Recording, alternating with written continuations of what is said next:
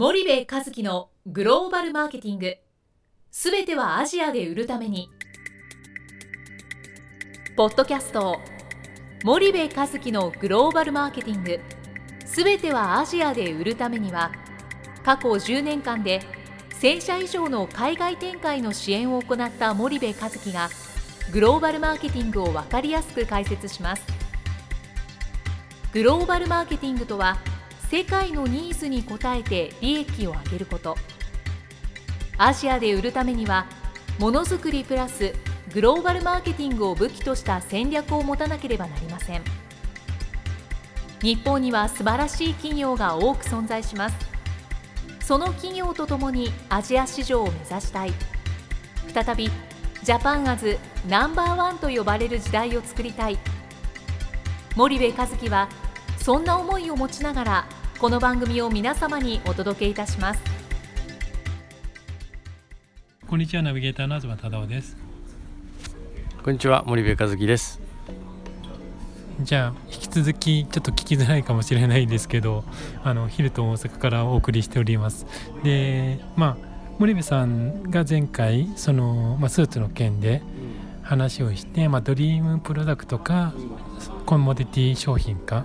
で結局は中途半端になってるからなかなかグローバルで受け入れられないと。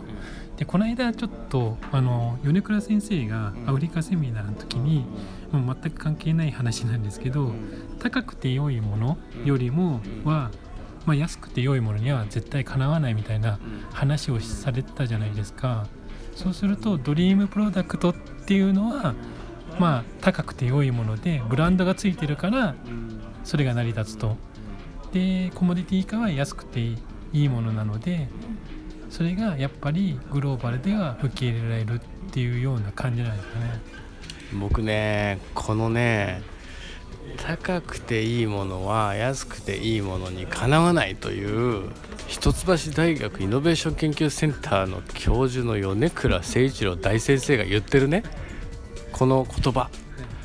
実はね僕は全く反対なんだよね、もう米倉先生ごめんなさい本当に。で僕はあの総論で言ったらそうかもしれない。それは安い方がいいじゃんと。ただ世の中には高くなければ求められないものっていうのがあって例えばラグジュアリーブランドなんかまさにそうだよね。あれは高くないといけないんだよね。高くないと誰も求めないしあとコモディティ化された製品でも高い方が求められるっていうのはアップルの iPhone なんかそうだよね。128万円であ128メガで12万円で変態でしょ？携帯の値段としてはね。あとダイソンの掃除機だってそうなんだよね。だからやっぱ高くないといけないものっていうのはあってけど結局人がお金を払う高いお金を払うっていうのは何に払ってるかっていうと技術や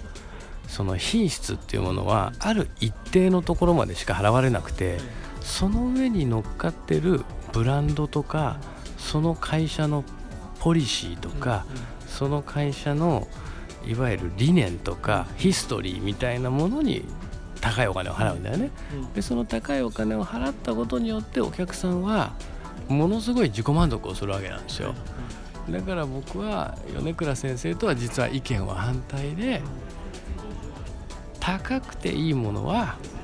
安くていいものよりも勝るんだと思ってるね。これは企業側の立場に立っても僕はそうだと思ってて、米倉先生本当申し訳ございません。私のような人間が米倉先生のご意見に真っ向から反対するなんていうのは本当に申し訳ございません。このポッドキャストを聞かないことを望みます。まあそういうことなんですよ僕は。そうですねこのポッドキャストを聞いて苦情があるんであればあの至急ポッドキャストの宛先までご連絡いただければあの菓子折りを持って参じますので で、まあ、そうそうは言いますけどその高くていいものっていうのはブランドがついてないと高くていいもので成り立たないじゃないですか。そうすると、まあ、ドルイプロダクトって森部さんが呼んでるようなブランドが高くていいものに付加価値されてるわけですよね。そうすると一般的にグローバルで受けられてるのって当然高くていいものプラスブランドっていうものはあるけれども総じて言うと安くていいものっていうのは受け入れられてるっていうのは事実としてありますよね。例えば例えばあの、まあ、ユニクロのあれもそうですしキットカットとかああいうところもそうでしょうしそうすると、まあ、企業側から見たら利益率が高いのはもしかしたら、まあ、ドリームプロダクトと呼ばれるものだけども誰もがドリームプロダクトを埋めれば苦労はしないというかその埋めないから安くていいものに走るっていう企業もいると思うんですけど日本企業ってどっちに行くべきだと思います？僕は、えー日本企業は、えー絶対にコモディティで戦うべきじゃないと、うん。ドリームプロダクトを生み出すべきで。で特にそのコモディティ化されてしまったいわゆるアジアの企業でも作れるような商品に関してはやっぱりドリームプロダクトに振るべきなんですよね。ブランド力がやっぱないんですよ日本企業って。でいいものを安く作ることはもうやってきたわけじゃないですか。もともとは欧米が作ってたものをいかに安くいかによく作るかってことは成し遂げたと。けどそれを追いかけられてるわけですよね中国や韓国に。でそれを引き離すにはやっぱりひたすらなんか最後あとコンマあの何ミリとか何センチのね技術とかねその品質をね争うんではなくて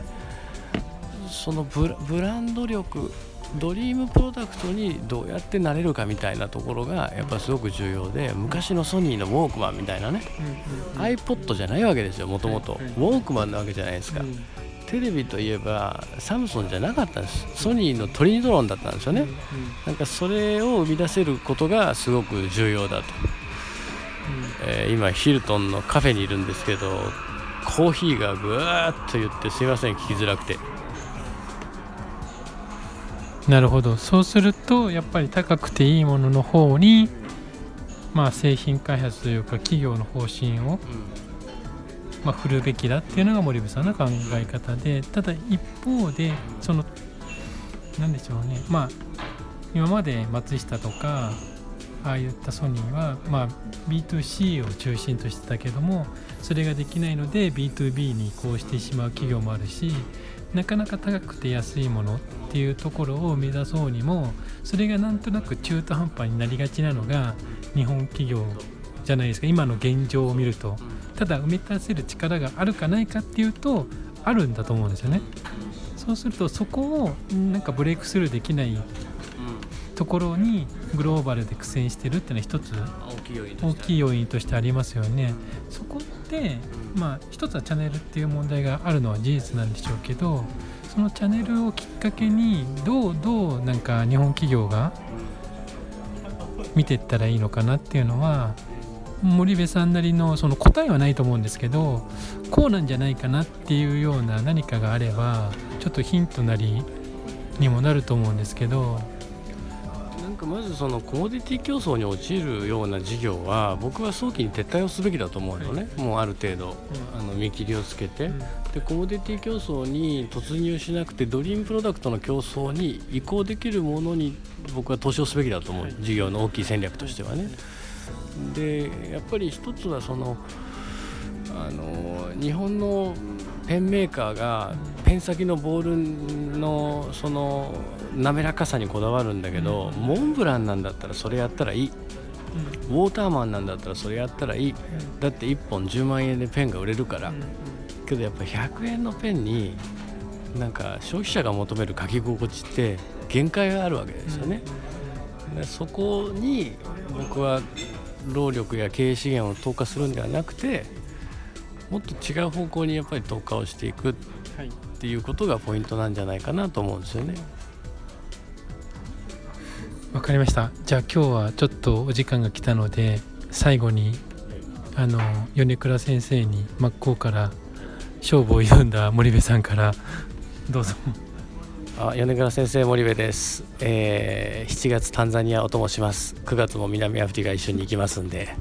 あの決して悪気はございません、えー今度ワイン飲みましょうじゃあ森部さんありがとうございました。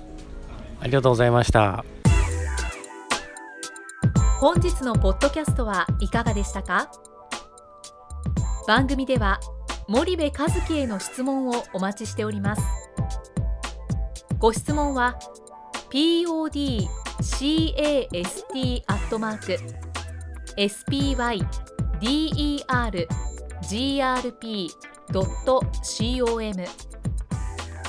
ポッドキャストアットマークスパイダー GRP.com までお申し込みください。たくさんのご質問をお待ちしております。それではまた次回お目にかかりましょう。